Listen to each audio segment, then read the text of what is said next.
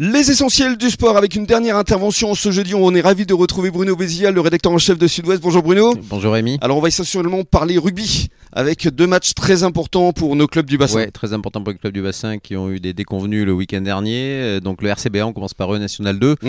Euh, une belle affiche, hein. ils reçoivent euh, Saint-Jean-de-Luz. Saint-Jean-de-Luz, ils sont en milieu de tableau. Euh, ben, le RCBA, c'est le moment pour eux de faire comme contre Limoges, de, de Mm. reprendre des points, de gagner à nouveau.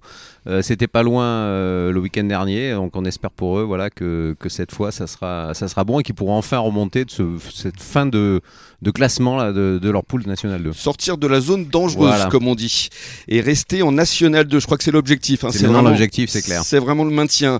En Fédéral 1, l'UAGM se déplace à Péréoade. Voilà, Pérorade euh, dimanche, hein, euh, équipe aussi de milieu de tableau. euh, bah, il faut aussi gagner. C'est un peu le même problème pour Gujan, hein, pour quitter Mm. cette avant-dernière place de, de la poule euh, avec 7 points. Gujan n'est pas passé loin. C'est pas vraiment un mauvais début de saison où ils apprennent aussi la Fédéral 1, c'est Mm. un niveau supérieur, euh, comme le RCBA, mais euh, ils sont pas passés loin. Là, on peut- ils- voilà, il faut espérer effectivement que cette fois, ils vont arriver eux aussi à, à grappiller des points et On à sortir souhaite. de cette zone dangereuse. On leur souhaite évidemment. Et puis alors en, en football, le FCBA, plutôt bon début de saison. hein.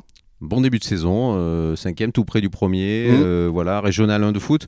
Euh, il va jouer à domicile contre une équipe de fin de classement, les Croisés de Saint-André, c'est Bayonne. Bayonne, mhm. Voilà, une bonne occasion hein, de s'installer effectivement peut-être pour le FCBA en tête de sa poule, en tout cas pas très loin. On leur souhaite évidemment. Merci beaucoup Merci. Bruno. Et dans quelques minutes, le journal des sports.